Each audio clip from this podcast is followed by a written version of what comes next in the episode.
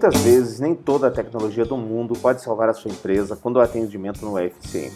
A falta de comunicação com o cliente é veneno puro e o medicamento pode ser uma boa dose de rapidez e honestidade nas respostas. Mas há um prazo ideal para respostas?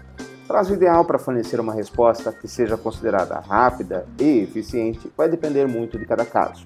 Negócios que não dependam de tempo, as famosas 24 horas, estão dentro do tolerado. Aqui falamos de coisas de rotina, como tirar uma dúvida, pedir uma alteração não urgente em algo ou ainda a marcação de um serviço periódico. Mas há casos, sim, que são urgentes.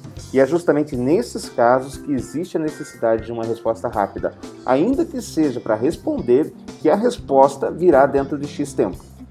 Deixar claro para a audiência isso, sempre com prazos. Informar que aquele tipo de informação carece de parecer técnico e que o prazo de resposta padrão é X ou Y. Mesmo sabendo que pessoas estão por trás de toda a tecnologia, essa rapidez nas respostas depende muito da percepção dos profissionais que são envolvidos.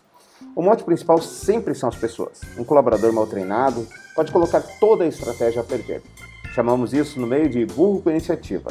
São as pessoas, por falta de treinamento, por falta de informação, que tomam atitudes que depredam toda a imagem de uma empresa. Quando a crise chega, no momento da crise, denúncia, acusação, aí que nós vamos perceber qual o mal da propagação da má notícia e quão rápida ela acontece nas redes sociais.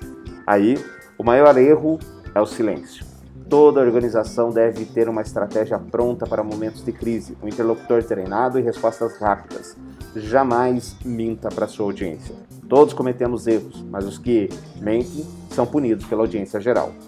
No caso das redes sociais, a audiência é diferente, mais passional.